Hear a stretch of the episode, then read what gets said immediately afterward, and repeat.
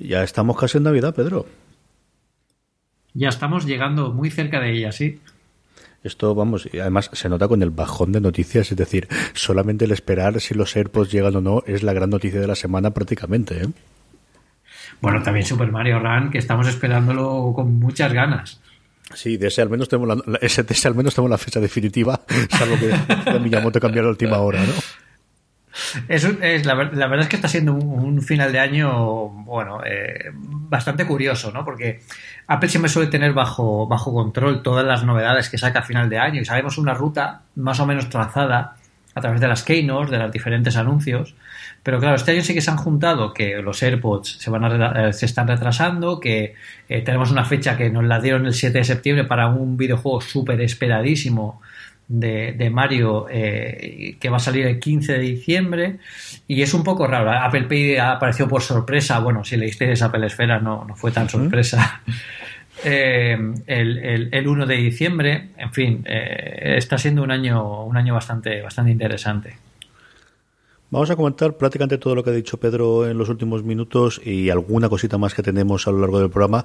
Eh, yo creo que empezamos con follow-up y empezamos antes del gran follow-up que es eh, comentar tu artículo de MacBook Pro eh, como continuación del último programa en el que analizamos o que comentamos cómo estabas haciendo la review de, del 13 y el 15. Si podemos hablar un poquito de la noticia que saltó ayer, confirmada por el propio Miyamoto, de que eh, Super Mario Run va a necesitar, al menos para dos de los tres formatos de juego, que es lo que anunciaban, una conexión a Internet constante que por un lado es una cosa fastidia y lo tiras, eh, a mí me tiró bastante para atrás y me sorprendió mucho y por otro lado es el signo de los tiempos, Pedro, es que los cacharros tienen que estar conectados sí o sí siempre. Claro, y debería ser una cosa que ya no nos sorprenda, porque en el futuro va a pasar mucho más. Al final los videojuegos, eh, si queremos que, que, que, que, estén en cierta medida vivos, pues tienen que conectarse a Internet para, bueno, pues para eh, eh, ver nuevos retos, nuevas recompensas, a ver el progreso en tiempo real. Son, son, son tiempos en los que Internet ya no debería ser un obstáculo o algo, o algo eh, bueno, pues de, de, de, segunda, de segunda fila. Aquí eh, el problema es, por ejemplo, y me contaban en la oficina que, claro, había gente que quería poner el Super Mario Run en un eh, iPod Touch. Entonces, claro, si el iPod Touch está dentro de la Wi-Fi sí que tienes internet, pero si te lo quieres llevar por ahí, pues ya no vas a poder jugar al Super Mario Run en un, en un, en un Touch. Eso es, pues, puede ser que sea el único handicap ¿no? que, que, que, tenga, que tengas en esto, pero bueno, que a Nintendo ha sacado un juego de Super Mario para, para ellos. No vamos a ponerle muchas pegas, no sea que todavía se arrepientan y digan, no, pues venga, pues no lo queréis, pues nada, no lo llevamos, no pasa nada. Él mismo decía en la entrevista que, que era una forma que Nintendo quería prevenirse contra la posible piratería y de esa forma hacer llamadas constantes al teléfono. Yo creo que vuelve a ser, pues eso, la, la idea de que Nintendo está metiéndose una cosa totalmente desconocida para ellos, que es no controlar el ecosistema, no controlar la máquina y todo lo que puede hacer dentro de lo que le facilita la App Store. Y hombre, la que yo creo que será una relación especial la que tengo con Apple, es decir, no creo que tenga que pasar la misma vicisitudes que cualquier desarrollador para poder ponerla dentro de, la App Store, pero aún así, bueno, pues todo lo que han podido hacer lo van a hacer, ¿no? A, a ver cómo funciona. Yo creo que sí que habrá follón en los aviones, habrá follón en algún otro lugar en el que eh, por causas normalmente de transporte no puedes hacer, en los metros, ¿no? En los lugares que no tengas cobertura, que de repente sí. el juego no de un juego del que esperan vender bastante por las, por las cifras que están y, se van a reclamar, saber cuáles son esas cifras de venta, Pedro. Claro, aquí al final es que hay, que pensar también en ellos. Están acostumbrados que durante toda su historia solo han sacado videojuegos para sus propias plataformas. Entonces ahora están yendo a casa de otros con, con su comida, ¿no? Van van a una cena, pero por primera vez no lo hacen ellos en su casa. Entonces quieren tenerlo todo tan bajo control y yo creo que incluso la conexión a internet ya es como tú dices para eh, bueno pues para intentar que la piratería no sea un problema o tal pero también incluso para ver cómo juegan los jugadores. Yo creo que es una métrica interesantísima para Nintendo. O sea, están llegando a un mundo que es una plataforma de los teléfonos inteligentes a los que nunca han llegado. Yo creo que también Super Mario Run puede ser un poco un experimento para la compañía, para ver cómo juegan, cuándo juegan, eh, eh, bueno, y qué, qué, niveles son los que más gustan. O sea, yo creo que hay mucho anal, mucha analítica detrás del juego, más de lo que parece, y creo que va a ser, eh, bueno, uno de los que preparen el futuro de la compañía para, para próximos juegos. Yo creo que estaremos todos de acuerdo con que Nintendo, si este juego le va bien, posiblemente saque más eh, bueno, pues juegos de sus personajes en, estas plataformas y, y, debería ser así, ¿no? Evidentemente nunca van a sacar el mismo videojuego aquí que, por ejemplo, en la Nintendo Switch, porque al final se estarían comiendo su propio ecosistema. Pero está claro que cuando saquen, eh, por ejemplo, yo lo comentaba también en, en la oficina, imaginaos un Zelda en, en, el iPhone o un Animal Crossing, eso puede ser espectacular. Y, y, bueno, es un poco, pues una medida un poco de novato, ¿no? En la plataforma, a ver, vamos a tener en control, vamos a ver lo que hacemos. A mí, fíjate, me recuerda mucho, eh, por la formación profesional quizá, a las aplicaciones bancarias. Las aplicaciones bancarias están constantemente conectadas a Internet porque cuando tú haces una transacción, pues se tienen que conectar con un motor de fraude, tienen, bueno, te evalúa el nivel de riesgo que tiene la operación, etcétera, etcétera. Hacen muchas cosas que nosotros no vemos, solo, hacemos, solo vemos que se hace una operación, pero por detrás hay muchas más cosas. Yo creo que aquí ellos también tienen, quieren tener el control en esto, ¿no? ¿no? No tanto en fraude ni en sistemas de seguridad, que también, sino en, en, ver qué pasa con el juego, cómo lo juegan y qué descubren, porque es como es como si ellos llegaran a un planeta nuevo, a, ver qué pasa en, eso. Y es súper interesante. Y es un momento también emocionante para, Apple y para, para bueno para, para, todo el ecosistema incluso también para Android porque fijaos primero ha salido y luego saldrá Android yo creo que también quieren aprender mucho de, de cómo, cómo juega la gente y yo en Android yo creo que sí que estará más supeditado al tema de piratería. Por eso lo han puesto no en, pago por descarga, sino en, las compras dentro de, la aplicación. Que también es ser, es ser cuco, porque fijaos, si nosotros estamos en un, en, un, en familia, eh, que podemos descargarnos una aplicación y automáticamente se descargan los miembros de toda la familia, eso pasa solo con la aplicación original, pero no con las compras dentro de la aplicación. ¿Eso qué quiere decir? Que si nos descargamos el juego y nuestro hijo, nuestra mujer se descarga también el juego, va a tener también, si quiere, en su propio dispositivo, tener que comprar los, los, los, las compras dentro de la aplicación para, para ampliar el juego. O sea que yo creo que lo han pensado mucho y bueno, está claro que van a generar muchísimo dinero. Creo que se habla de 70 millones de dólares o una cosa así. Eh, la, la, estimación que hacían ellos, yo creo que va a ir, va a ser mucho más. Pero es un momento, un momento emocionante. Desde luego, Shigeru Miyamoto en, en, la Keynote del 7 de septiembre estaba emocionadísimo y la verdad es que se, se notaba. Y ver a una persona como él que ha vivido, es parte de la historia de los videojuegos y parte de la cultura popular de esta forma, que se emocione todavía hoy en día por sacar un videojuego, la verdad es que es, es muy chulo, es muy, es muy interesante. El segundo follow-up que teníamos de cosas que hablamos en el último programa es eh, que este pasado miércoles, si no recuerdo mal, Pedro, eh, publicasteis en Apple Esfera, publicaste en Apple Esfera el artículo de la review del MacBook Pro, eh, repleto, repleto de eh, fotos como nos tienes habituados, de eh, los comentarios tan interesantes como siempre, y luego además tremendamente técnico. Y eso es la cosa que quiero que me, que me, que me cuentes cómo de difícil ha sido hacer esta review y sobre todo la parte técnica que sé que es una cosa en la que te has dedicado mucho a, estudiar y a comentar, Pedro. Claro, esta review era, eh, es, una, es una review de un portátil de gama alta. Entonces, eh, no solo hay que comentar cómo es por fuera, el diseño, no, hay que hacer el, típico benchmark con, Geekbench, que es, la plataforma que yo suelo usar para esto. Eh, aquí había muchas cosas que decir y también me interesaba que la gente tuviera los datos eh, tangibles, ¿no? Que no fuera una sensación de pues va más rápido o va más lento, sino que vieran que de verdad funciona y vieran eh, pues, cosas que, se, pueden, se pueden ampliar. Aquí me, me interesaba mucho eh, varias cosas. Una de ellas, la más importante, es explicar algo que ya comentamos aquí en, una cosa más y que he visto que se ha comentado en muy, muy, muy pocos sitios, que es el tema de la memoria comprimida de, que tenemos a partir de Mavericks, de, de, de MacOS 10 Mavericks. Y es algo que em, en macOS 10 se está haciendo desde, esta generación de sistema operativo para precisamente los Macs que no tengan gran cantidad de memoria RAM eh, puedan aprovechar, las aplicaciones puedan aprovechar la memoria que tengan. Es como un duplicador de, memoria RAM. Se realiza todo en el, en el procesador, en la CPU. Es mucho más rápida que si accediéramos a disco, por eso evitamos tener la memoria, la memoria de intercambio que es muy lenta comparada con la memoria RAM pero claro, yo todo eso lo quería poner en, claro y explicar de forma sencilla, porque eh, en el artículo, o sea, estos, estos artículos no son necesariamente escritos para techis o para exactamente, o sea, gente muy técnica que necesite saber exactamente el megahercio que gastas.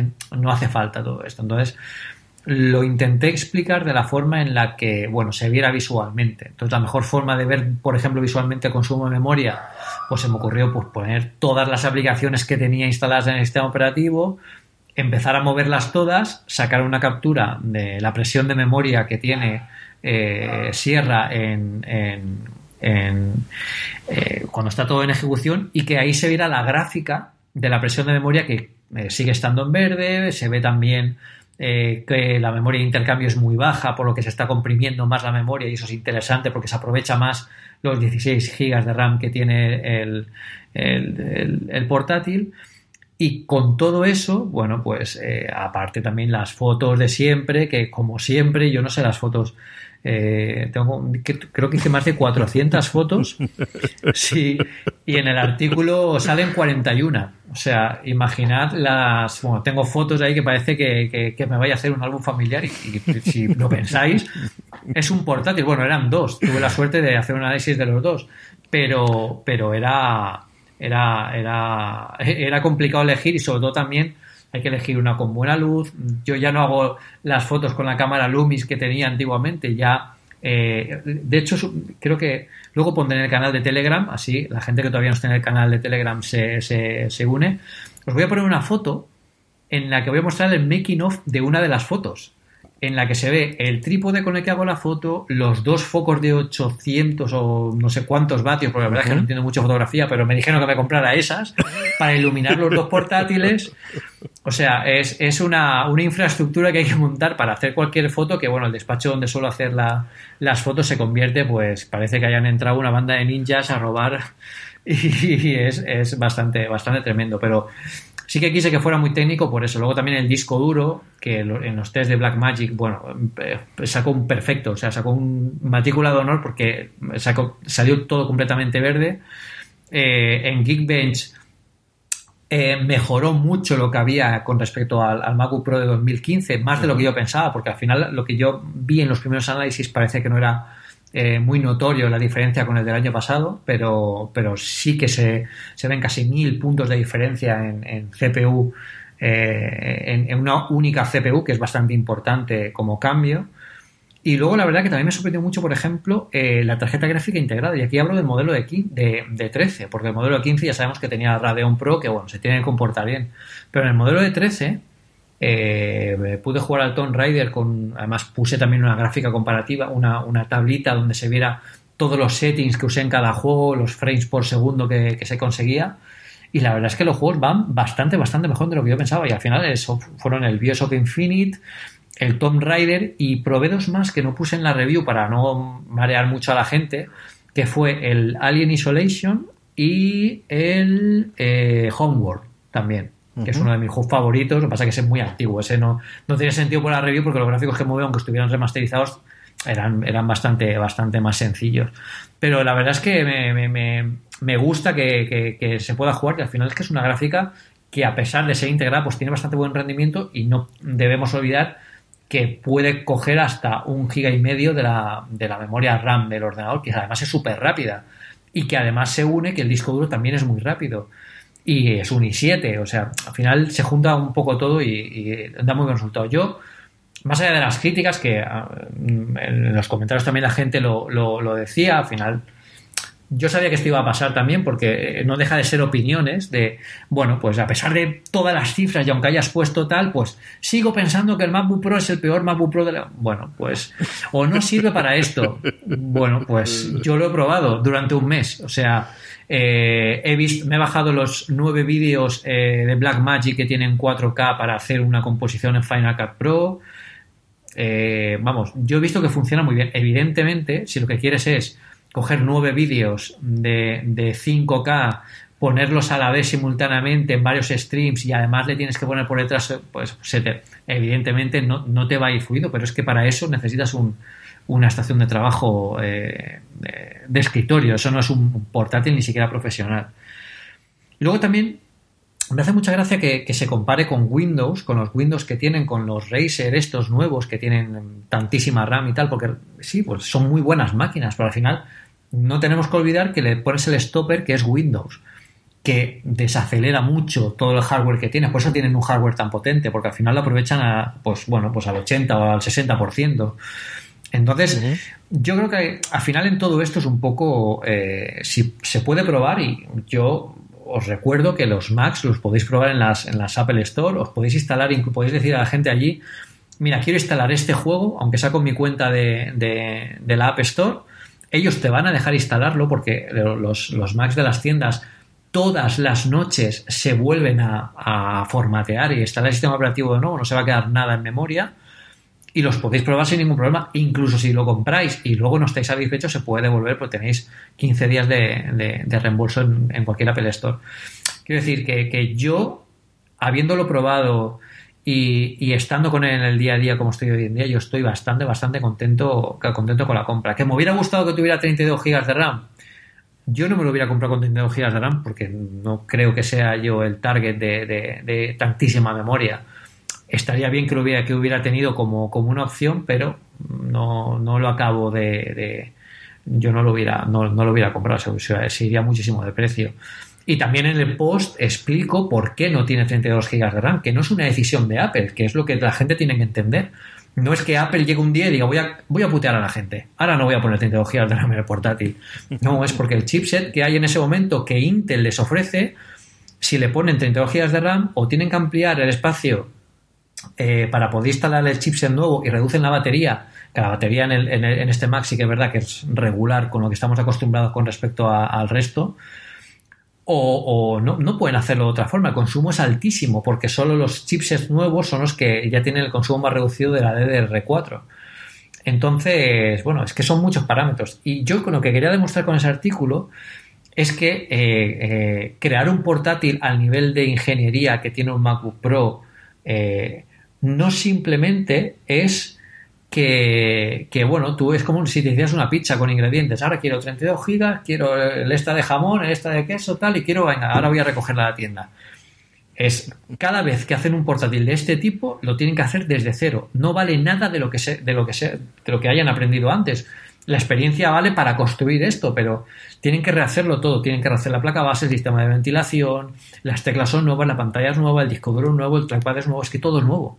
Entonces, eh, hay que ponerse un poco en, contexto y, Apple, para bien o para mal, se le pide muchas veces que haga lo imposible. Y eso es porque muchas veces Apple lo ha hecho. Entonces, eh, yo creo que ahora estamos en el handicap de que Intel no le está ofreciendo a Apple todo lo que Apple necesitaría. Esto puede dar lugar, yo creo que hablaremos en próximos programas seguro, de, la transición a, ARM y bueno, a, los, a, los, chips de, Apple cuando consigan ser tan potentes como, al menos como los, los que tiene Intel en el mercado. Y, y en definitiva, en definitiva lo veo bien. Comento también el tema de los adaptadores, que lo sigo sin ver un problema, de verdad. Yo es que uso el pequeñito este y ya está. Todo lo demás lo conecto con los cables que, que viene. No, no le veo tan, tanto problema. Sí que me gustaría, que eso no lo he puesto en el, en el artículo, pero, eh, pero sí que lo tenía que haber mencionado, que es cierto que quizás echo de menos la tarjeta, la memoria, la, la ranura de la tarjeta SD porque cuando conectas una cámara, yo entiendo también que este portátil que es para fotógrafos y para gente que está en movimiento, es mucho más cómodo tenerlo en el portátil, lo pones y ya está. Yo al principio pensaba, digo, bueno, hoy en día las cámaras ya tienen wifi, lo puedes conectar de forma inalámbrica, lo puedes conectar incluso por USB, porque todas tienen interfaz USB. Pero claro, no es la misma transferencia la que tienes por la, con la tarjeta conectada directamente al ordenador que la que tienes por USB. Entonces, eh, ahí sí que es cierto que si tú eres un fotógrafo y estás pasando 2.000 eh, fotos en RAW hechas a 16 megapíxeles cada una, pues te va a tardar bastante más y al final eso es trabajo. Pero bueno, yo lo he solucionado con, un adaptador que te carga la, memoria, es, como, una, como un pen USB normal y corriente, pero tiene una ranurita para ponerle la, tarjeta y ya está. funciona bien. Además es USB-C, que hay soluciones para, para, para todo eso. También comento lo de la tecla ES, que no me acabo de acostumbrar a que sea a que no sea física. Hoy en día ya me, he acostumbrado un poco, ya ni lo miro mucho, pero los primeros días era muy complicado porque es como si tocaras la mesa y no pasa nada, no, no tiene ningún feedback. Me gustaría que la barra, por ejemplo, tuviera sensación áptica también. Yo creo que en el futuro también se lo pondrán para, dar más sensación de tecla. En fin, es tiene, tiene estas pequeñas cosas, porque al final nada, nada es perfecto, pero yo estoy contentísimo y cada vez que lo veo pienso que es el portátil más bonito que ha hecho Apple. Bueno, siempre, siempre, siempre se piensa, ¿no? Cuando sacan uno nuevo, pero es curioso. Y es curioso también que lo comenté en el, en el, en el podcast, en el último, que cuando comentamos oh, es que no hay tanta diferencia de potencia con respecto al del año pasado, ya, pero es que la gente no se actualiza desde el año pasado, que es lo que hablamos también una vez. O sea, yo vengo del 2011, otra gente vendrá del, del 2013, o sea, sí que se nota el cambio. Estos portátiles no están hechos para renovarlos cada año, que no es lo mismo, por ejemplo, que con un móvil y aún se podría discutir. Entonces, eh, bueno, pues, pues eh, está bien que tengamos eso en la cabeza también, que, sobre todo por el hecho de no simplificar las cosas, ¿no? Porque al final la gente, pues, pues se queda con, la anécdota, se queda la touch bar, los, eh, los, los emoticonos, USB-C, un montón de adaptadores, el tal, y no es así. Cuando lo analizas de verdad y lo piensas, es un portátil que tiene mucho más detalles y yo sí que pienso que esto merezca, este portátil merezca el apellido Pro pero con, con diferencia, porque tiene mucha atención por, por muchos detalles. Yo, cuando, estabas hablando tú del, procesador, me estaba acordando porque justo antes de empezar a grabar estaba leyendo la historia oral que han publicado sobre cómo se hizo la campaña de Getamac, la famosa de iMac, iMaPC, y, y cómo comentaba que Steve Jobs eh, hizo esa campaña en el momento que es el cambio a Intel, ¿no? Y, bueno, pues parece que lo tuvimos ahí al lado, pero ya hace sus añitos y, creo que es curioso, ¿no? El, echar la vista atrás y ver cómo a lo mejor estamos en transición a, ese nuevo cambio, o tiene toda la pinta. Y luego, eh, yo toque esos dos ordenadores y desde entonces tengo pesadillas y me despierto sobre las 4 de la mañana y no está allí, pero no está, debería estar al lado de y no está, no, no está ni uno ni el otro, porque además, eh, en fin, no voy a contar las interioridades de lo que me hiciste de sacarme primero uno y luego el otro, yo sí que voy a decir que si habéis oído los últimos programas sabéis que yo tenía un interés bastante relativo bastante pequeño para lo que suelo ser yo de cuando Apple saca un cacharro en un portátil nuevo y después de que Pedro me los enseñase, mm, en fin, porque me he empeñado y porque creo que realmente para lo que yo necesito quizá un iMac, eh, sobre todo si lo autorizan para primeros del año que viene, me vendría bien, pero si no estaría comprando un MacBook Pro ahora mismo. ¿eh? O sea, yo quedé enamoradísimo tanto del 13 como del 15. O sea, de, verdad, eh, del 13 como, como cosa de batalla para llevarlo y luego del 15 eh, yo te lo dije, lo veía en la mesa, eh, estuve mirando, jugueteando más o menos con poner una pantalla a la izquierda, una pantalla a la derecha y yo al final siempre trabajo, eh, me cuesta trabajar con dos pantallas, mira que lo tengo en la universidad, pero sí muy a izquierda y derecha y me veía clarísimamente con eso, Pedro. Sí, la verdad es que veros en, en, directo, la verdad es que impresiona mucho más que, que veros en, en fotos y además el color nuevo, el, Space Gray, a mí yo creo que les da un toque de, elegancia y un poco nivel más serio que, me gusta bastante. Ayer, por ejemplo, estaba en casa y tenía el portátil en el escritorio y tal y lo veía y digo, es que es, que, es, bonito. Y le, hice una foto y todo y en la foto no salía tan bonito como realmente era. O sea, es que la verdad es que es, es interesante verlo si tuviera la manzanita mordida ya sería el diseño perfecto. Eh, la manzanita mordida iluminada, claro, porque sí, que la tiene mordida, pero no iluminada. Sería fundamental, desde luego que sí.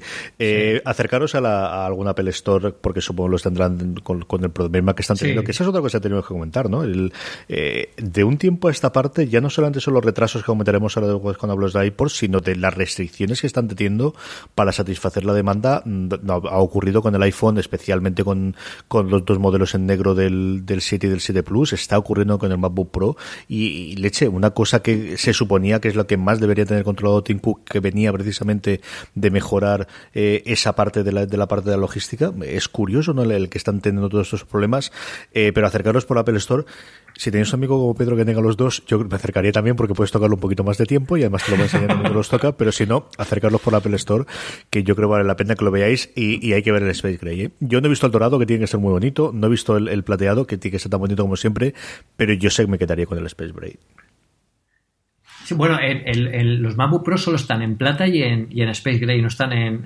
en, dorado. ¿No está en dorado? ¿No, está el 13? Solamente está el MacBook One, ¿no? El, Sí, sí, sí, el, original, sí, o sea, el original, el, que no es Pro.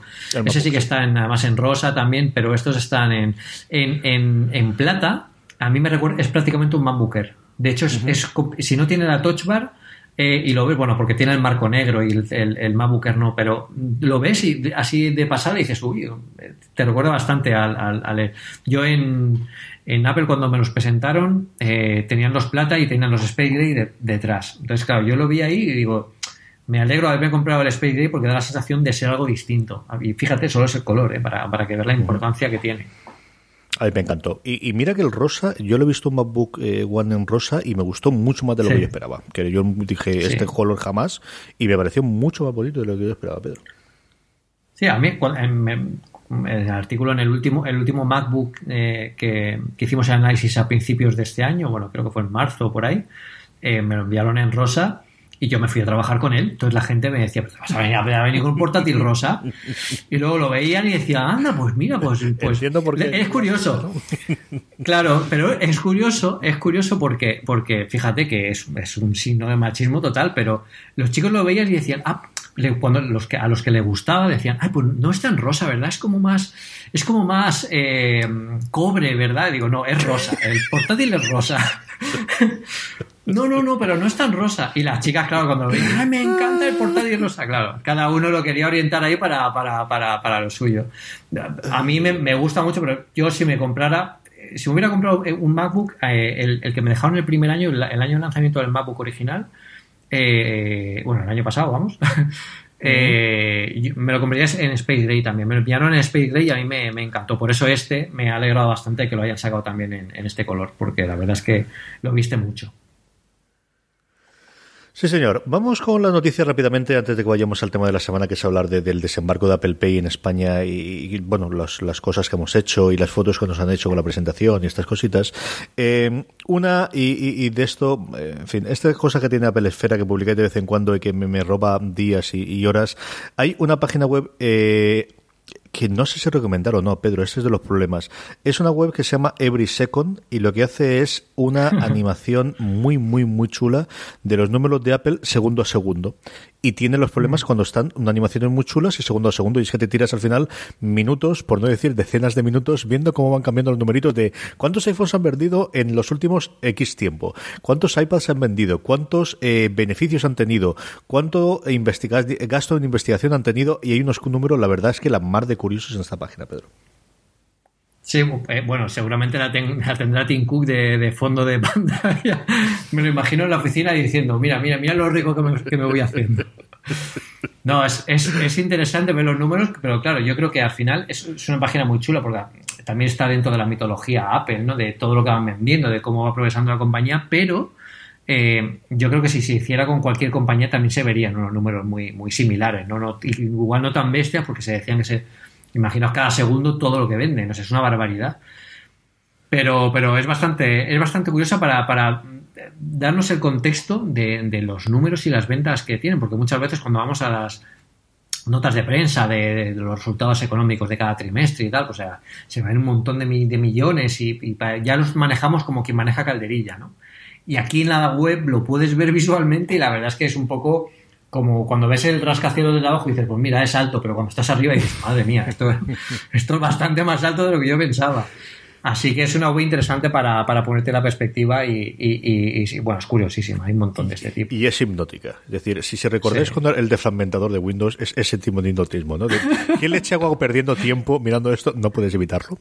Es totalmente evitarlo. Es como, yo a mí me pasa con eso y con las barras de crecimiento si no son demasiado lentas en el que tengo que esperar hasta el final al que llega al final. Y yo de verdad recuerdo la fragmentación. También lo tenía de fragmentación en la cabeza por un episodio del otro día de People of Earth, que es una de las mejores comedias de este año que os recomiendo encarecidamente que busquéis por eso un mundo de Dios, porque no lo ha traído nadie en España. Parece que estamos en el 2016, pero todavía hay series que tardan en, en llegar a España, pero tenéis que verla eh, y haciendo una coña con el de fragmentación que fue brutal. Seguimos hablando de números y eh, un número que se ha quedado eh, por ahí en medio ha sido 40 millones, que es por lo que ha comprado Fitbit a Pibel. Pibel ya estaba la cosa muy complicada. Fitbit, de la cual tampoco se habla especialmente que funciona la cosa bien, en lo que prácticamente es una Q-Hire, no se van a quedar con los, con los Pibels fabricados, sino que los van a liquidar. Lo que han hecho fundamentalmente es con esto pagar parte de la deuda que tiene Pibel, que le sigue quedando más dinero. Eh, eh, quedarse con los trabajadores y de alguna forma con toda la propiedad intelectual que habían desarrollado en estos últimos tres, cuatro años con el reloj. Y bueno, pues otro pionero que se nos queda por el camino, Pedro. La verdad es que es un movimiento muy, muy, muy, muy malo, muy malo. Yo creo que mm, no sé si se han tenido en cuenta las medidas eh, que puede causar esto con, respecto a la gente, porque es una medida muy impopular la de eliminar toda la gente que tenía reservado los nuevos, los nuevos Pibel, que automáticamente, bueno, les van a devolver el dinero, evidentemente, faltaría más, pero eh, al final están matando una compañía y un producto para, pues bueno, pues básicamente, pues intentar eh, absorber un poco la, la, la, tecnología en, Fitbit que Fitbit tiene una cosa y es que es un poco eh, amor-odio. A mí me pasa, yo llevo una Fitbit Aria eh, que no me haría falta porque la verdad es que teniendo una Apple Watch no hace ninguna falta, pero bueno, al final tiene el rollo de competición con el ecosistema Fitbit, mucha gente tiene Fitbit y, y tal, pero les falta, sí que es cierto de que les falta, eh, bueno, pues el diseño, por supuesto tienen que mejorarlo en todos. Yo, los que tienen heart el, sensor cardíaco, eh, son enormes, a mí me resultan muy incómodos. Luego las correas, que fijaos que es una de las cosas que no se habla mucho de, Apple, los cierres de las correas. Yo estoy seguro que la gente que, hizo el Apple Watch se tiró como dos años solo mirando los cierres de las correas cuál tenía que ser el perfecto. Y se nota porque, por ejemplo, en Fitbit simplemente tienes que apretar dentro de, unas hendiduras en, una villa y, con eso ya se cierra. Pero claro, si se te engancha e, ese cierre en la ropa, en una camisa o algo, se abre y la pierdes. Eh, hay muchas cosas que pensar en, Fitbit. Creo que es un buenísimo movimiento que haya comprado Pibel porque es una, fueron los pioneros ¿no? de los relojes inteligentes. Fueron los que primero abrieron el debate sobre, poner esto en la calle. Pero matarlos no creo que sea el, mejor, el mejor método porque al final estás poniéndote en contra a toda la gente que amaba a Pibel, que puede ser tu público potencial. Entonces, eh, habrá que ver lo que, lo que va a hacer Fitbit con ellos. Si lo único que querían era eliminar rivales o aprender de ellos, porque yo creo que deberían aprender, aprender bastante. Yo creo que el CEO de, de, de, Pibel tiene bastantes buenas ideas.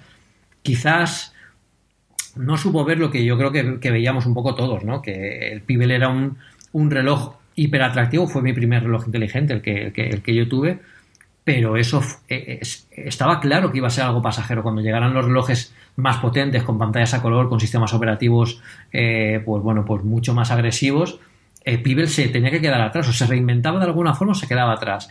Y aunque alimentó mucho el, ecosistema Pibel con pantallas a color de tinta electrónica, que es algo muy novedoso, por ejemplo, el diseño, las pantallas siguen siendo muy pequeñas, los diseños eran lamentables, o sea, no, yo a mí yo no me gusta ninguno de los fibres que sacaron, excepto el primero, que era, un poco tosco, pero era algo distinto, ¿no? Y yo creo que, bueno, si Fitbit aprende de ellos y consigue sacar algo de lo que, de las ideas de, de Pibel, estará bien. Pero bueno, yo aquí también creo que Pibel ha vendido un poco a la desesperada. Creo que hasta hace poco le compraban, hasta hace un año así, Pibel podría haber sido eh, vendida por 740 millones y ahora la han vendido por 40. Están un poco viendo que el barco se, se estaba tambaleando ya y que, y que poco más podéis hacer con el producto. Porque el, el, el Pibel Core, que tenía muy buena pinta también, pues yo creo que es un producto que la gente al final no acabó entendiendo, a pesar de que era muy buen producto hay muchas cosas de, de, Pibel eh, que se pueden ayudar eh, mutuamente, pero lo importante es que Pibel no muera en el, en el, camino. Es cierto que a todo lo pasado eh, todo esto es muy fácil de, comentarlo, ¿no? Y desde luego, si esas cifras que son las que hemos leído todo de por lo que se podía haber vendido la compañía hace un año, año y medio, son ciertas, es para, para tomárselo y pensárselo seriamente. ¿no? Creo que era un producto que, que en su momento logró encontrar con un nicho geek logró funcionar muy bien gracias a Kickstarter. Kickstarter para cuando tienes...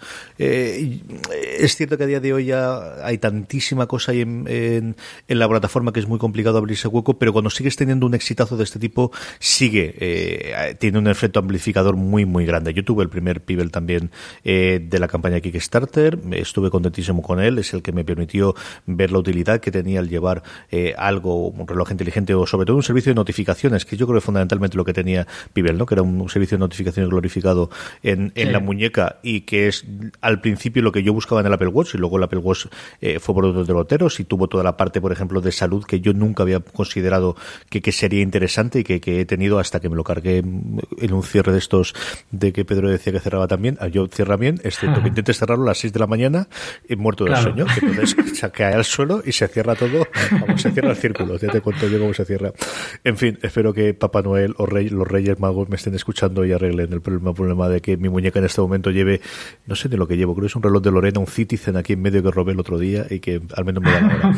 Pero bueno, eh, sí que es curioso. Y luego la otra por extensión es qué va a ocurrir con compañías como Fitbit y estoy pensando también en GoPro, eh, compañías con un producto muy muy claro que intentaron hacer una comunidad pero que se puede totalmente canalizar por un producto más genérico, yo creo en el caso de la GoPro por directamente al móvil y en el caso de, Fitbit por eh, por un Apple Watch o por un otro tipo de, relojes inteligentes para que lo lleves, ¿no? Y yo creo que a medio plazo estas compañías o logran crear una comunidad y ahí GoPro con la combinación que ha hecho con Red Bull y esta es quizás la, la forma en la que pueden sobrevivir o tienen las horas más contadas que las que las eh, cámaras de fotografía de hace 10 años que llevamos compactas de las que tengo yo aquí por ejemplo, una de Kodak. Yo creo que le quedan cuatro pelas a todo este tipo de compañías con producto único, porque al final pues, pues es muy complicado competir eh, en un mercado en el que tengas un producto eh, que siempre lleves contigo, como es el caso del móvil, o hasta cierto punto como, como un, un eh, reloj inteligente y que pueda cumplir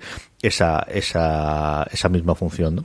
Dos cositas para terminar. Una es, parece que, y esto no lo hemos llegado a comentar, y yo lo sufrí, y no sé si tú también, porque nos, nos pilló justo a salto dentro del programa de programa, y es descubrir descubrimos un nuevo tipo de spam, porque vamos, que no haya de este, que fue el spam de calendario, que yo que nos privó, yo creo que hubo una o dos semanas en el que todos estamos de, esto nos está ocurriendo, soy yo solo, ¿qué ocurre? De repente, ¿Qué, está internet, empezamos a contarnos, ¿no? Donde no, nos está ocurriendo un montón y Apple parece que lo ha controlado bastante. A mí me ha llegado muy poco spam en el último mes. Hoy se conocía que ya había una posibilidad de notificar a Apple el, oye, me está entrando este spam solamente a través de la web, que es una cosa curiosísima y hemos descubierto que existía eh, calendar en la web en iCloud.com, pero qué cosa más curiosa esta del, del spam en el calendario, Pedro. Sí, a mí me, pues imagínate lo que me decían a mí, a mí me hacía mucha gracia porque me llamaban, amigos y gente me decían, Pedro, me han hackeado el Mac. Digo, ¿cómo que te han hackeado el Mac? ¿Qué, ha pasado? Me aparecen cosas chinas en mi, calendario, yo no, yo no he hecho nada, claro, yo antes de saber toda la movida, digo, pues no sé, habrás añadido algún calendario, hablar de algún enlace de iCal y se habrá agregado, que no, que no, que no, que no. Entonces, claro, digo, pues a ver, no, pero me, me han hackeado, digo, a ver, nadie te ha hackeado, algo ha pasado ahí. Y por el tema del calendario, claro, al final, eh, el otro día leía, no sé quién, quién era en Twitter, es un, es un articulista de tecnología bastante famoso en, en, Estados Unidos, y decía, me resulta muy curioso que esté en boca de todos los medios el spam del calendario de Apple cuando los de Google lo llevan sufriendo desde hace años y no lo arregla. La diferencia es que Apple enseguida ha tomado cartas en el asunto y en, el, Google Calendar todavía sigue pasando, todavía hay casos que siguen pasando. O sea, es, algo que, bueno, pues el protocolo está ahí y se pueden hacer estas cosas, que la compañía haya sido rápida. Yo creo que también es para evitar el, miedo este de me han hackeado o el magno seguro, que todo dé lugar a, ¿sabes? A, esta cadena que te dé que pensar que, que, están metiéndose dentro de tu ordenador con realidad simplemente es un acceso al calendario. Pero bueno, por lo menos empieza a estar bajo control Sí que es cierto que es muy raro que solo esté en la, en la, en la web. Yo creo que es porque es mucho más fácil hacer un despliegue en mm. web que, que, bueno, actualizar todo el sistema operativo solo para actualizar el, la aplicación de, calendario, que al final tiene que ir del sistema operativo de la mano del sistema operativo. Pero bueno, eh, por lo menos está resuelto y está controlado. A mí lo que, lo que me he descubierto esto es que hay gente muy inteligente, aunque sea por el mal, porque a mí te juro que, pero vamos, en mil años no se me hubiese ocurrido poder hacer spam en el calendario, Pedro. La gente es que tiene mucho tiempo libre. Los spams tienen mucho tiempo libre. Indudablemente. Madre mía de mi alma. Y luego, eh, la última noticia, que es no noticia, es, estamos eh, grabando a 12 de diciembre eh, tenemos a 13 días eh, Navidad y los AirPods seguimos sin poder darle el dinero a Tinku para que nos lo dé, tío. Ya, eso Eh, se han oído muchos rumores. El último rumor era que, que, bueno, parece que han tenido problemas con el chip W1 para, para que la conexión inalámbrica sea fiable, que no haya cortes. Y, están un poco haciendo, haciendo pruebas con eso. Es posible. Yo creo que Apple no se puede arriesgar a sacar un producto que luego eh, les, les, salga rana en algún, en algún sentido. Quieren asegurarse muy bien, porque también es lo que hablamos en, en, otros programas. Una vez que salga ese producto en el mercado, ya nadie se va a acordar que sale con retraso, sino que se va a acordar si funciona o no. Entonces, asegurarse de que funciona perfectamente es muy importante para una compañía como Apple, que como comenta, como lo que hemos dicho, pues está en el punto de mira, haga lo que haga. Y si hace alguna cosa mal, encima está tres veces más, porque eh, que Apple, decir algo negativo de Apple es muy jugoso y da muchas visitas.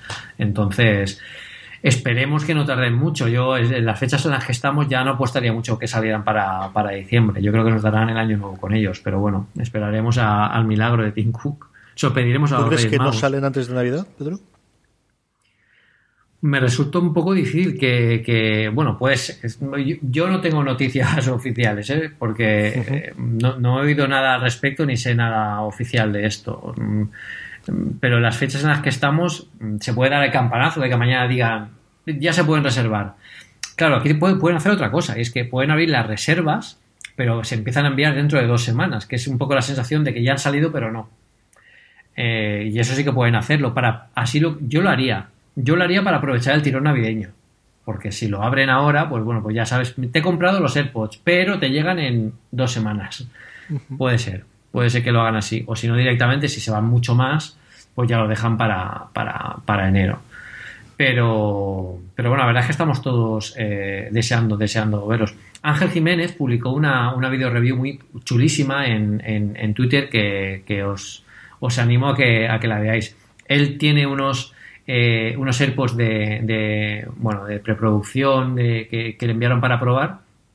La verdad es que las primeras conclusiones, eh, bueno, pues Ángel las cuenta, las cuenta muy bien, así que echarle, un vistazo para, por lo menos para tener un poco de contexto de lo que va a venir. Esperemos que podamos probarlo pronto.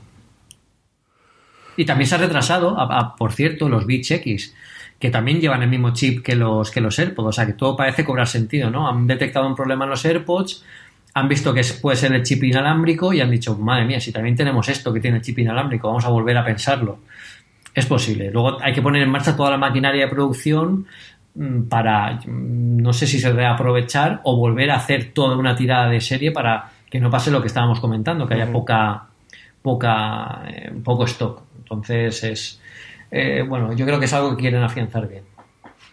Sí, señor. Vamos a ver qué, qué, tiene. Yo creo que sí que sale. La verdad es que lo de la preventa no lo había pensado yo, pero puede ser una solución intermedia eh, en la que te van a gritar un montón, pero al menos las, las ventas de, Navidad occidental, yo creo que el año nuevo chino sí que llegan segurísimo, pero, pero al menos el occidental, eh, es que lo comentamos cuando salieron, es un producto ideal para, para regalar eh, en determinado tipo de, de, nivel, cuestan lo que cuestan, pero vamos, por lo que siempre hemos visto de, de los yankees cuando se regalan cosas, no es una cosa disparatadísima, incluso en España de es un precio eh, que para determinado tipo de, gente se puede ser para, para, venderlo y yo creo que si pueden estar en su mano el, que puedan tenerlo en, venta antes, desde luego lo tendremos. Le seguiremos y la semana que viene posiblemente lo comentaremos.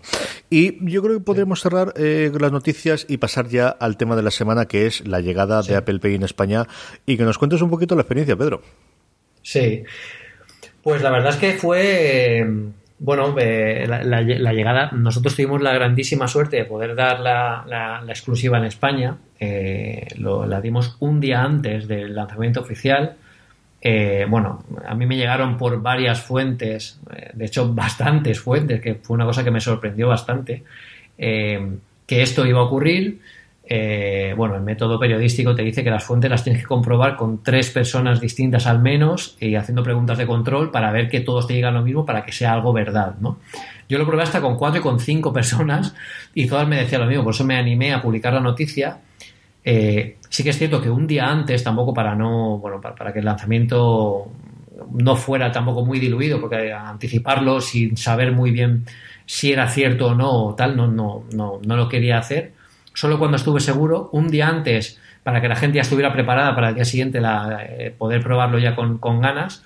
y sobre todo porque era una, noticia muy feliz, ¿no? ¿Cuántas veces nos han preguntado los oyentes, los lectores, la gente que me habla de cosas de Apple, cuándo iba a salir Apple Pay en España? Yo creo que era un gran tema de conversación incluso en el grupo de Telegram. Y, la verdad es que me, me, me, bueno, yo, yo estaba encantadísimo de dar la noticia nosotros solo teníamos conocimiento de que iba a salir con Santander. Luego es cierto que además tuvimos la buena noticia de que salió con Ticket Restaurant, salió con American Express, que bueno, ya lo anticipé yo, eso era una corazonada, ¿eh? ahí no tenía muchas, muchas pistas serias. Y, y, bueno, la verdad es que, que llegara fue, fue una notición y yo, yo estoy encantadísimo. Yo ahora si quieres comento un poco yo llevo pagando con Apple Pay desde el día que salió únicamente con Apple Pay. Si alguien no acepta Apple Pay y no lo entiende, yo me paro, aunque haya una cola de 15 personas, y entonces se lo explico. Pero si yo puedo pagar con Apple Pay porque tiene el TPV contactless, yo le pago con Apple Pay. Y si no lo entiende, se lo vuelvo a explicar. Pero no me voy de ahí sin pagar con Apple Pay. Es como un reto. y, y, bueno, perdona, perdona, si quieres decir algo. No, no, lo que quiero es que me cuente las primeras compras y luego cuento yo también mi experiencia con, el Apple Pay por aquí, por Alicante y por, las pedanías de Elche que son más divertidas todavía. Claro, yo, llegué a Madrid porque teníamos el briefing con, Apple a, la una de la tarde, pero cogí el AVE muy temprano, ¿no? Para poder aprovechar la mañana. Y yo me acuerdo que cogí el AVE a las seis y cuarto de la mañana y claro, en ese momento ya estaba Apple Pay activo. Yo metí mis tarjetas, que casualmente también he tenido la gran suerte de que soy cliente de Santander, soy cliente de Ticket Restaurant, soy cliente de Carrefour y, de American Express también, lo que pasa es que de American Express a través de Iberia Plus de la tarjeta. Entonces, como no está emitida directamente por Iberia, eh, Apple Pay no me la acepta de momento. Entonces, bueno, agregué todas las que tal y en cuanto llegué a, Madrid, lo primero que hice fue coger un taxi y cuando llegué a pagar con el taxi, yo saqué el móvil y me decía, chica, ¿va a pagar con tarjeta? Y digo, mm, voy a pagar con contactless. Mm, claro, se quedó así un poco extrañada, pero le puse el móvil, vio que pagó, la chica lo miró, ah, esto está muy bien y esto esto salido, mucha gente me paga con eso, digo, este es el de Apple, el sistema de Apple, solo ha salido con, está solo para iPhones y para Apple Watch y ha salido durante, ha salido hoy, acaba de salir ahora. O sea que no se extrañes y tal, muy bien. Luego en el Starbucks también, sin ningún problema. Luego fuimos a otra tienda en la que no, no, tenían muy claro que eso era legal. Me dijeron, pero esto no, no puede ser legal. Yo le dije que sí, que era perfectamente legal. Que podíamos hacer la prueba de, bueno, pues ver las transacciones en el banco para que vea que efectivamente la transacción se ha hecho. Y claro, yo, entiendo el temor de la gente que no está muy acostumbrada a que le paguen con, con, tipos de contactless porque piensan que igual estás hackeando algo, porque al final tú estás acercando un aparato electrónico y de mm. repente envías una señal. Puede ser, bueno, pues puedes pensar, pues este me está enviando alguna señal de estas raras y me está haciendo como que me paga, pero luego no me, no me llega a mí la pasta pero bueno, es perfectamente seguro en ese sentido. O sea, por detrás pasa, pasa mucha magia bancaria para que, para que eso suceda. Y la verdad es que fue un día de pagar completamente y ahora ya, bueno, pues feliz porque la tarjeta de comida de, de la consultora la tengo en Ticket Restaurant y ya pago directamente con el Apple Watch. Yo era que tenía de las tarjetas, yo no tenía ninguna tarjeta contactless. Bueno, la Carrefour sí que era contactless, pero las otras ninguna.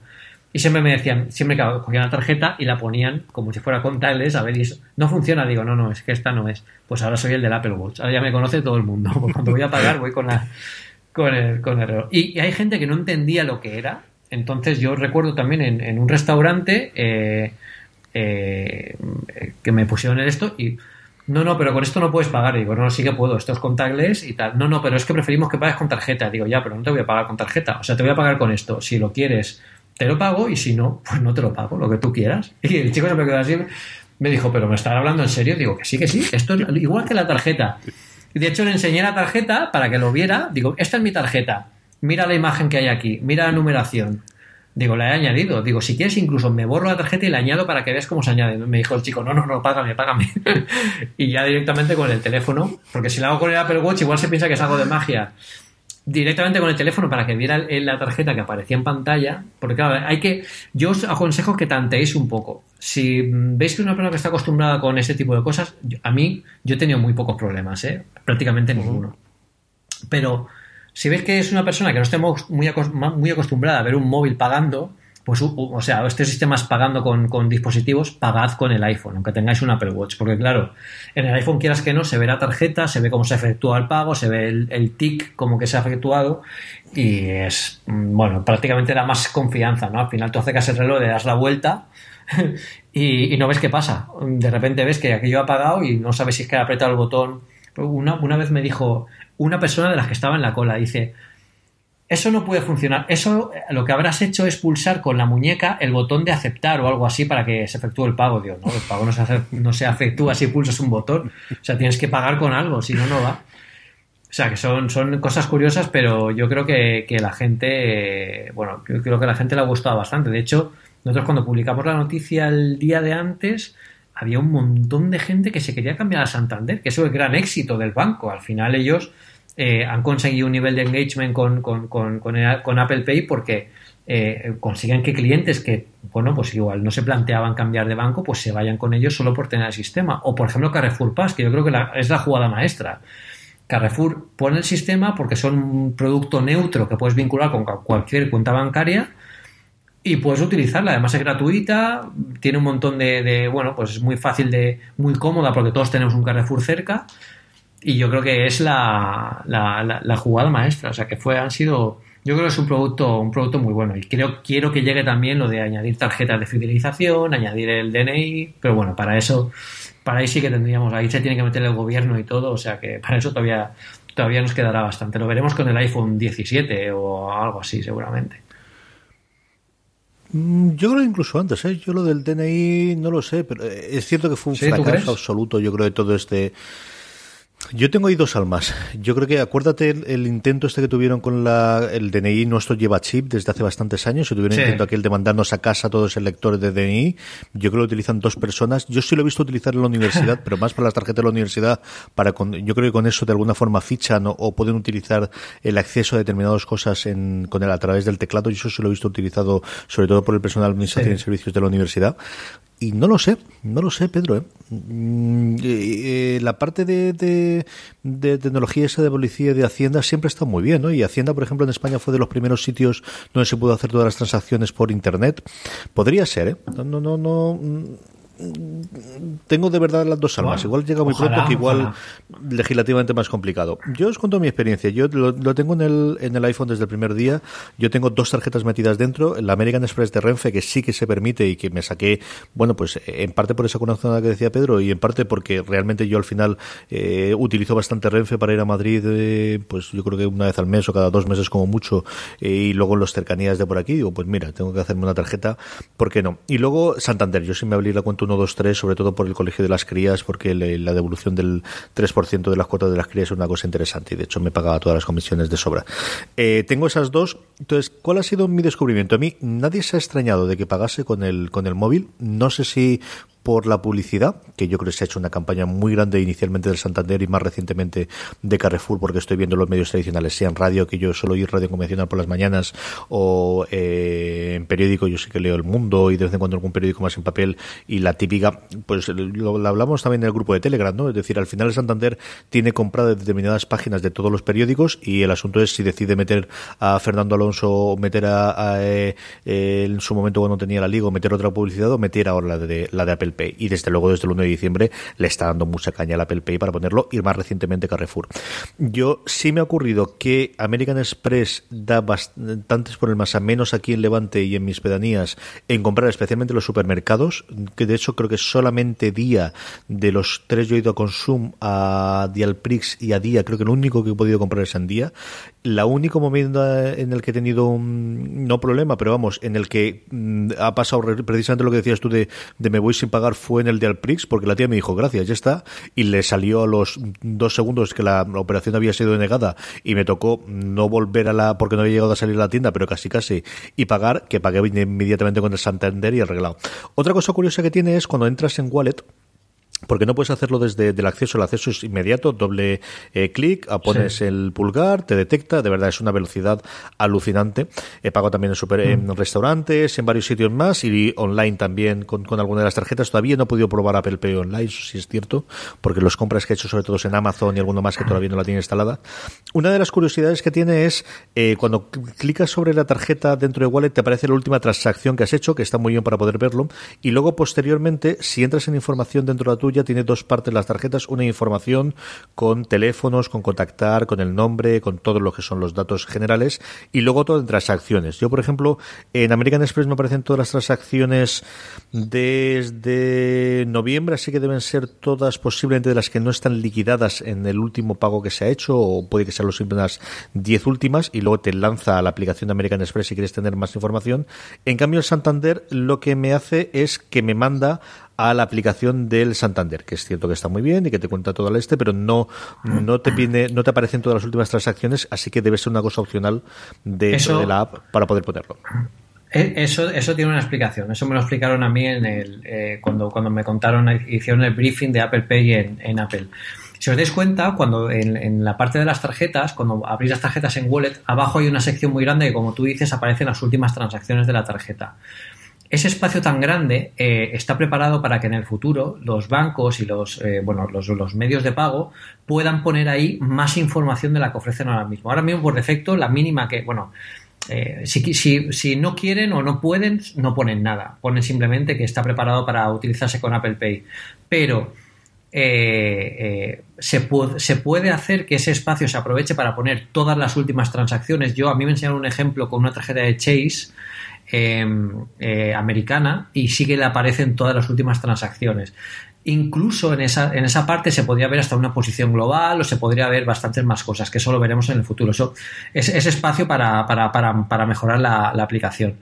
Y luego ellos pueden, eh, cuando entras en cada una de las tarjetas, hay una parte que pone transacciones, en algunas te envían a la aplicación para que la abras y ahí ve las transacciones y en otras sí que ves ahí directamente las transacciones. Pero sí ya depende del, bueno, del banco, del backend bancario, eh, son, son muchas cosas. Pero digamos que el sistema tal como lo tenemos ahora mismo en España con las tarjetas eh, es bueno pues es lo mínimo que, que, bueno para funcionar con la última transacción que también está muy bien eh, pero en el futuro todo eso se puede actualizar para que vaya mostrando más, más información de, de la parte del backend bancario y se vean más transacciones y, y, más información para, para, para, eso. O sea que eso, eso cambiará. Dicho eso, es decir, eh, cómodo no, comodísimo. Yo, eh, estas cosas de ¿por qué vas a hacerlo sin las tarjetas? Mm, pruébalo. Es que no hay más, más ah. razón que esa. Es decir, pruébalo y luego me lo explicas. Sí, y, por cierto, que me comentabas lo de pagar con Apple Pay en web. Yo lo probé para el artículo. Si, si, bajáis, si vais al artículo del, del análisis del MacBook Pro, veréis que he hecho una, bueno, que casi hago una compra por internet. Eh, me costó un poco porque cuando encontraba una tienda, según la nota de prensa de, de, Apple, eh, Apple Pay estaba disponible en, un montón de tiendas españolas, como por ejemplo Zara, eh, bueno, en Etsy también, que es una tienda, no es una tienda española, pero estaba disponible. Eh, habían bastantes tiendas, pero por ejemplo, yo que quería probar con Zara, eh, ah, yo no encontré.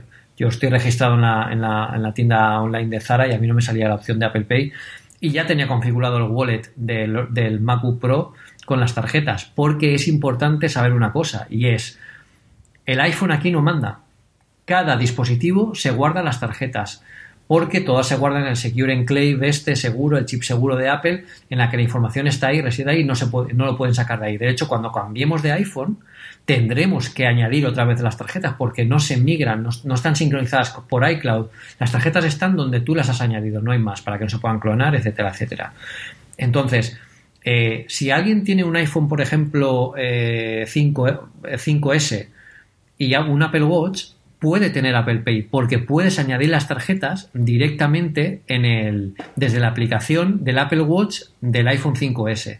No desde el wallet del iPhone 5S, que no te va a salir la opción, sino desde la aplicación del Apple Watch del 5S. Y se añadirá la tarjeta directamente al, al Apple Watch. ¿Esto qué quiere decir también? Pues que no hace falta llevar el teléfono para pagar con Apple Pay con el Apple Watch no hace falta tener internet para pagar con Apple Pay, porque en realidad es como si estuviéramos emulando una tarjeta física. Las tarjetas no tienen conexión a internet. Entonces, son todas estas dudas las que, las que van saliendo con, esto. Entonces, yo añadí en, mi MacBook Pro, eh, añadir en el wallet del MacBook Pro, que hay una opción eh, al tener Touch ID eh, para, para, poder ponerlo, que bueno, lo que te hace es como en el móvil, la camarita, la, la, la EyeSight se activa, déjala poner la tarjeta delante, coge todos los datos, hace las validaciones, te envía un mensaje de texto, etcétera, etcétera, y se añade para poder pagar. Entonces, cuando tú entras en una página web como con, que tiene soporte con Apple Pay, que yo eh, lo hice en comprea.es, que es una tienda de productos frescos que te envían eh, en Barcelona, creo que también está en Madrid. Yo lo probé con Barcelona, con una dirección de Barcelona. Y, nada, tú lo das, eh, le das al botón de Apple Pay, te sale una factura, un recibito, que es como si saliera mitad de, la, en mitad de Safari y eh, la barra automáticamente te cambia a pagar con eh, Apple Pay, pagar con Touch ID, poniendo la huella y ya has pagado. ¿Qué pasa si tenemos un MacBook Pro o otro ordenador que no tiene Touch ID? Podemos pagar, pero se pagaría a través de un dispositivo eh, que tengamos sincronizado con iCloud que sí que tenga el, Apple Pay configurado, perdón, Apple Pay no, el Touch ID funcionando. O sea, es. Eh, hay varias, varias, varias, formas de hacerlo. Yo creo que en Apple hicimos algún. Eh, tenemos algún, algún artículo explicando todos los métodos de pago que puedes hacer, aunque tengas o no tengas cada una de las cosas. O sea que hay un montón de, de, cosas, pero la verdad es que funcionó perfecto. ¿eh? En, compré, compré un, creo que fue una docena de manzanas, por, cierto. Y, nada, fue, es comodísimo, porque es mucho más cómodo que cuando vas a pagar, bueno, Amazon yo lo hace así porque se guarda todos tus datos y tal, pero vas a pagar para en, en comprea.es, que es una compra diaria de productos frescos, por si tienes que estar introduciendo cada vez tu tarjeta bancaria es un rollo. Con Apple Pay es compras, compras, Touch ID para, para certificar el pago y ya estás y la verdad es que es mucho más cómodo que, cualquier otro sistema. Es, es, un acierto. De verdad, yo no puedo decir otra cosa. Yo tenía muchísima curiosidad. Me falta probarlo, como os digo, en el Watch, pero eh, a mí me ha sorprendido. ¿eh? Mira que lo llevamos viendo tiempo, y mira que han leído, y mira que la. Pero hasta que no lo pruebas la primera vez. En fin, como tantas otras cosas en esta vida, Pedro. Hasta que no lo pruebas, no puedes decir nada. Eh, exactamente, exactamente.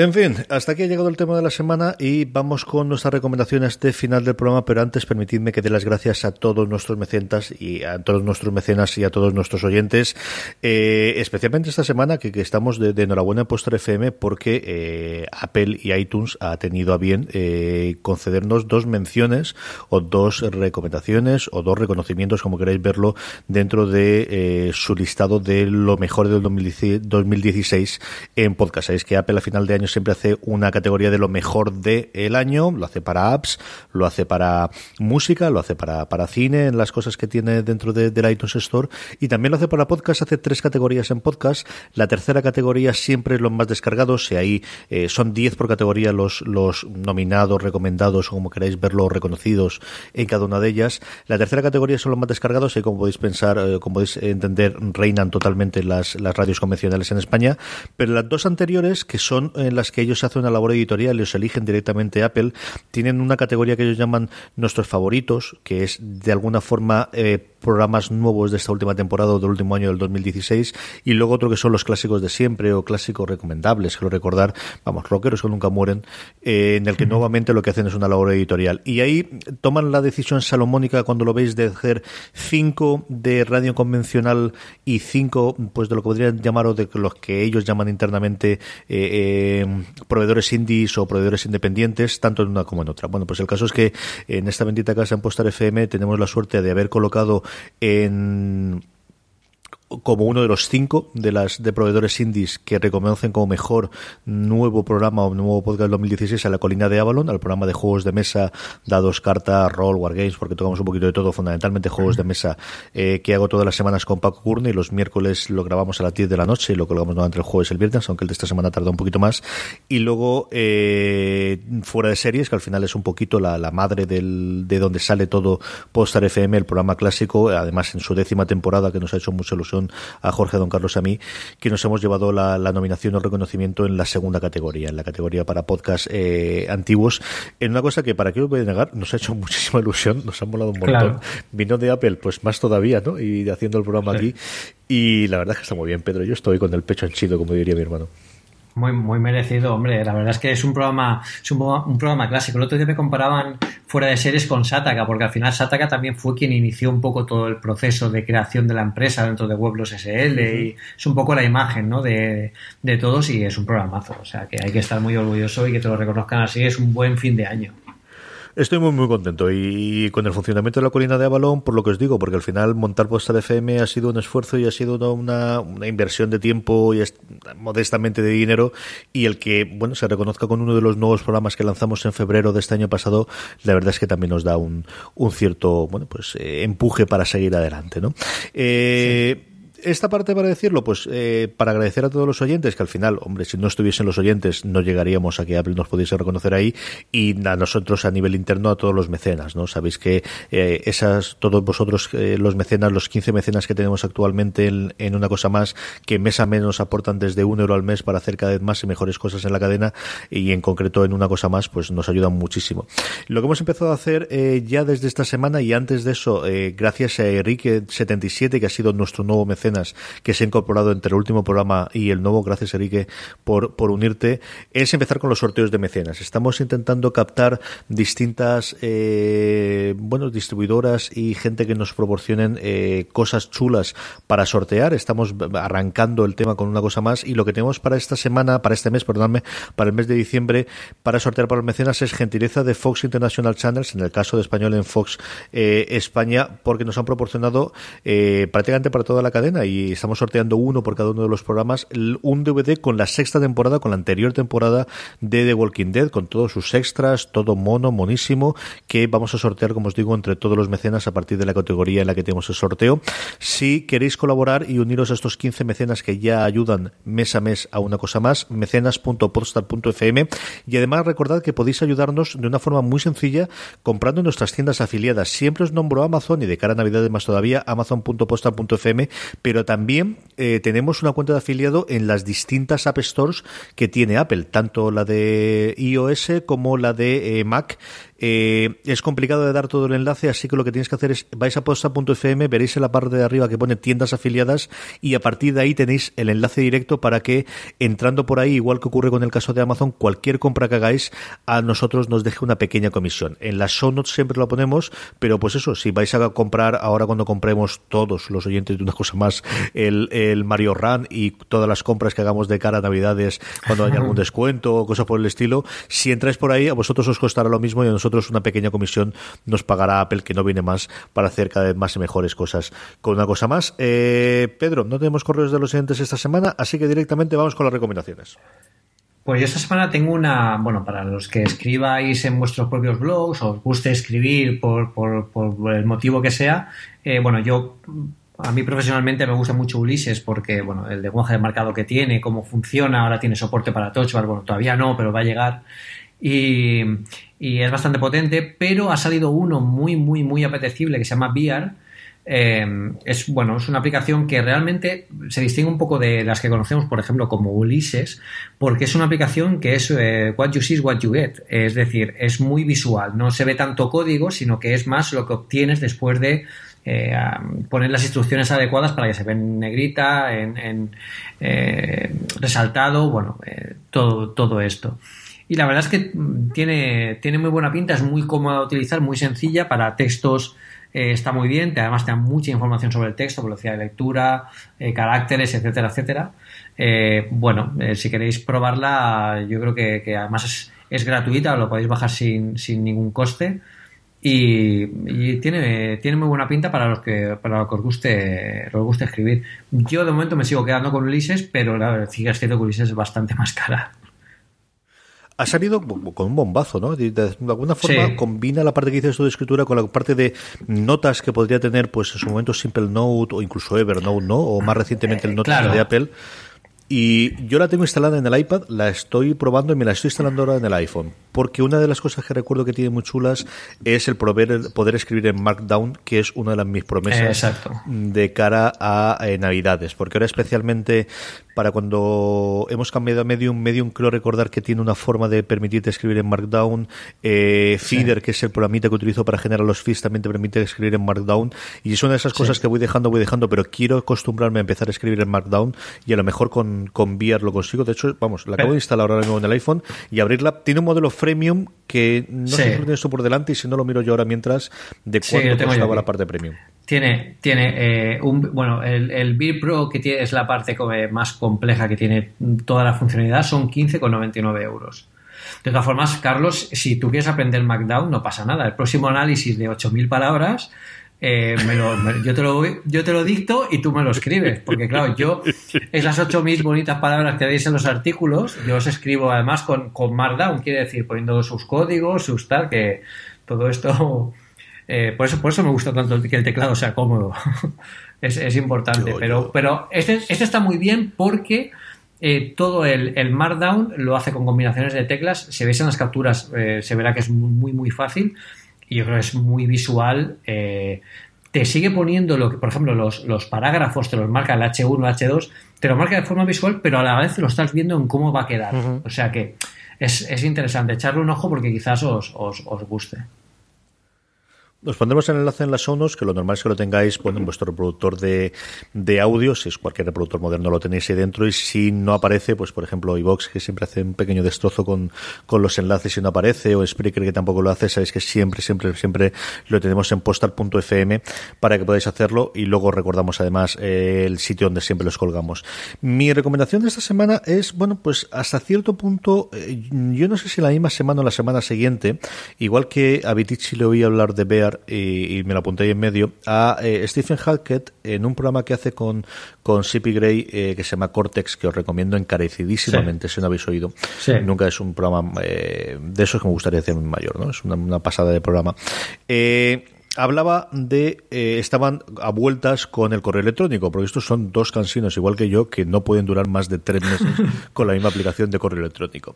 Entonces, yo supongo que todos esperáis que cuando después la semana pasada dije que iba a hacer repaso de las aplicaciones de correo electrónico, hablé de Spark, que por fin está en eh, macOS, después de haber estado en iPhone y, iPad, y es cierto que hay que probarla. Spark es un modelo que, que tenéis que probar.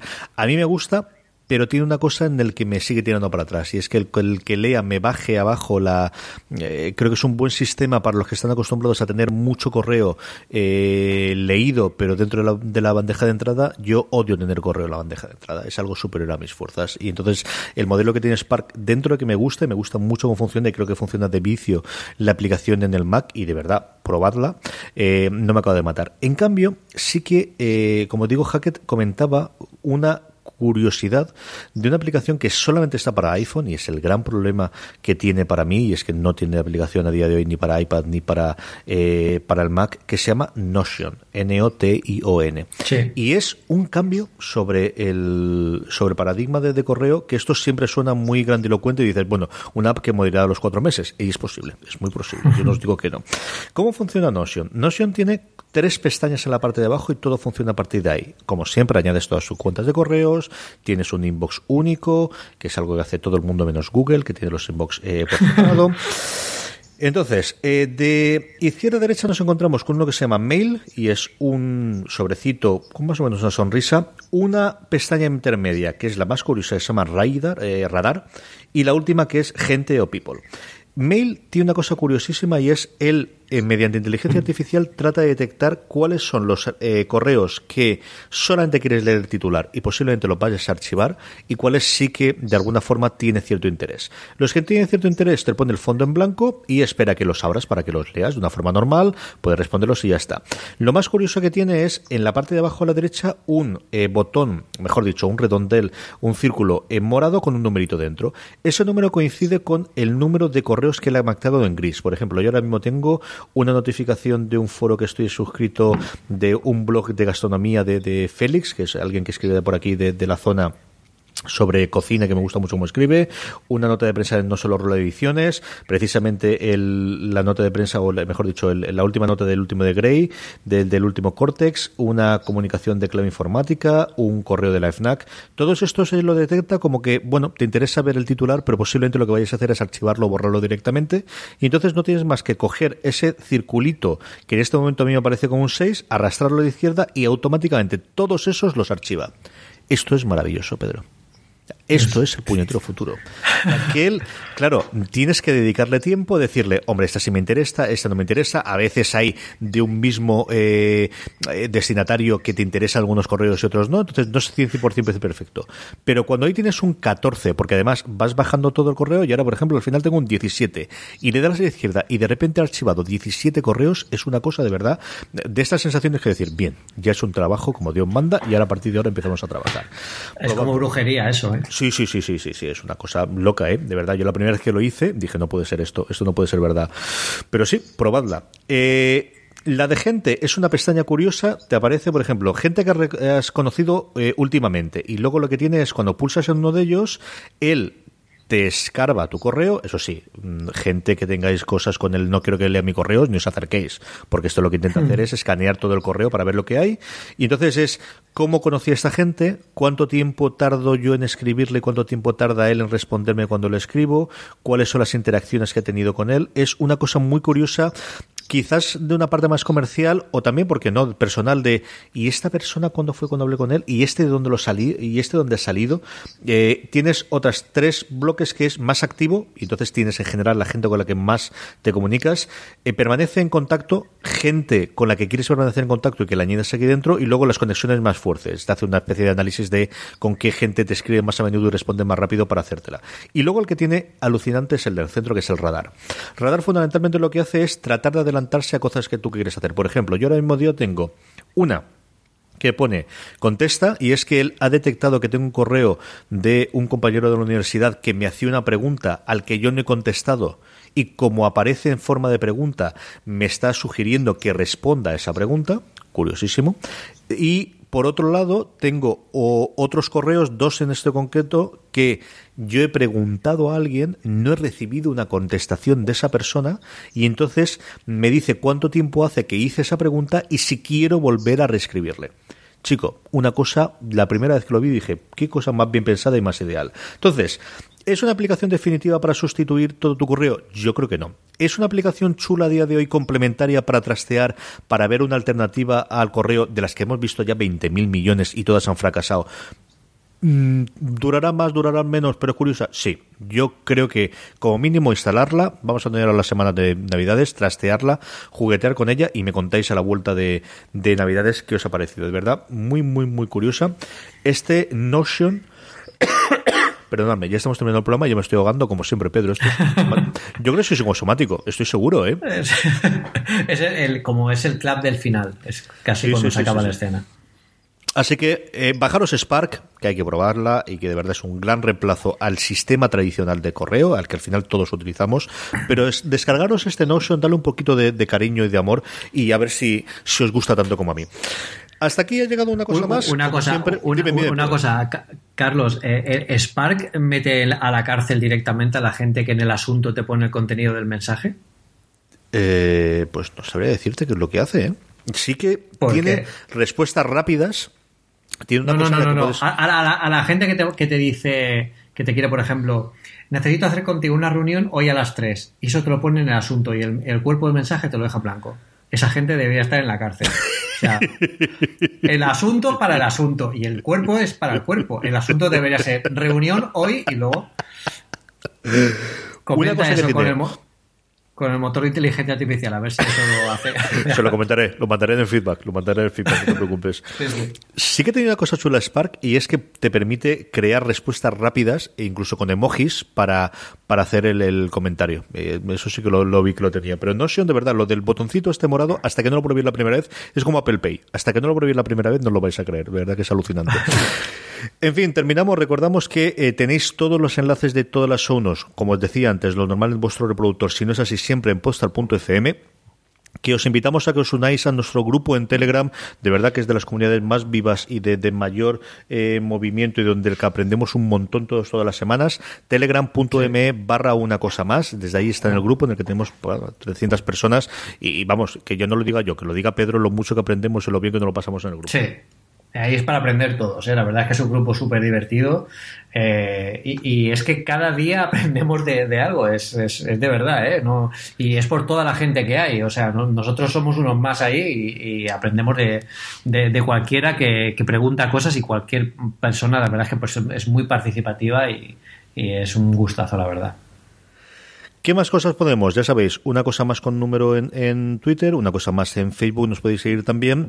Eh, tenemos un canal de Postar FM para que os informéis de todos los programas. Por ejemplo, cuando colgamos los dos programas que, los dos podcasts que os he contestado, que os he comentado antes previamente, que hemos sido premiados, tanto la colina de Avalon como fuera de series, pero también Slamberland, nuestro programa de cómic, también Credits, nuestro programa de videojuegos encabezado por Roberto Pastor, todo el resto, Sofin Channel, el programa de deporte de aquella forma diferente que hacemos entre Juan Galonce, Miguel Pastor y un servidor, todos los resto de los programas que hacemos en Postar FM.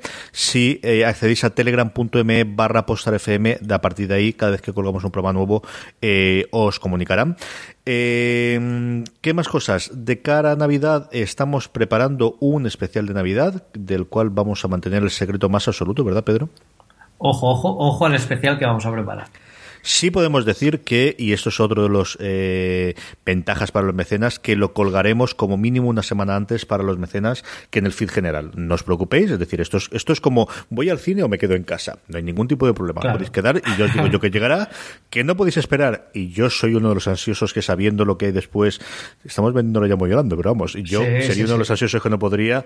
Eh, una de las cosas que vamos a hacer es cuando tengamos algún tipo de programa de estos especiales y cosas que queremos hacer de casa al al año que viene, al 2017, pues siempre eh, colgarlo antes para los mecenas, que bueno, pues para el fin, que al final tengan unos ciertos privilegios, igual que tienen el programa que grabamos especial todas las semanas y algunos anticipos de, cuando vamos fuera y evidentemente los sorteos que hemos inaugurado esta semana. Pedro, la semana que viene más y mejor.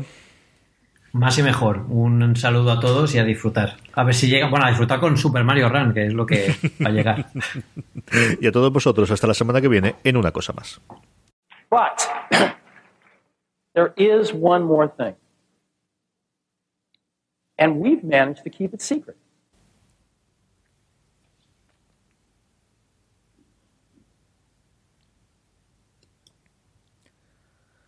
Pues muy bien, ya está. Bueno, se, se nos ha ido a una hora y veinte. Una hora y veinte llevamos hablando, el programa será una hora y diez, ¿no? Seguro, lo sé. Yo, yo, creo que no, ¿eh? Yo creo que no hemos tardado tanto, ¿eh? ¿No? ¿No? Una, hora y cinco, una hora y cuarto, así se va te has dado cuenta que ¿eh? últimamente siempre tardamos una hora y cuarto como mínimo de programa, ¿no? Ya, ya, ya, Y eso que no había, no había mucho que hablar. El día que saquen algo de verdad. Eso va a ser terrorífico. El otro día me pasó a mí con, con, con, Francis Arrabal. hemos empezado a hacer ahora uno de fuera de series que se llama FDS Streaming, con la idea de hablar pues, de Netflix y de. ¿Lo has oído? Sí, no lo he oído aún, pero lo he visto, lo he visto. Mi firme propósito cuando le dije a Francis, y digo, Francis, vamos a ver, aquí podemos hacer uno cada 15 días y entonces podemos irnos a la horita. Eh, claro, el problema de 15 días es que al final, sobre todo Netflix, y ya no te digo nada si desembarca Amazon y Hulu y empieza a entrar más gente y tal, eh, tiene pinta de que va a haber noticias todas las semanas y una cosa que a mí me apetecía hacer mucho era un ranking que fuese cambiando semana a semana en función de lo que la gente está viendo. Yo creo que es una cosa que puede dar vidilla y tal, ¿no? Bueno, bueno, en fin, todo ese rollo puede decirte de, vamos a intentar hacer, yo creo que sé, 25, 30, 35 minutos, ¿no? Una hora 30. Ostras. Una hora treinta de piloto. Sin tener respuesta del público, sin tener entrevista, sin tener nada. Pues, y hoy me decían, vamos a intentar hacer una hora. Y yo, Francis, déjalo. que sea lo que Dios quiera, vamos a hacer el tiempo que sea y ya está. Así cuando tengamos después anunciantes, pues mira, tenemos más bloque porque tenemos un montón de contenido, podemos poner tres o cuatro anuncios intermedios. Porque vamos. Qué. Qué fuerte, qué fuerte. Pero bueno, sí, es que al final es lo que toca. Sí, sí, lo que te pones, te pones. Es lo que hay.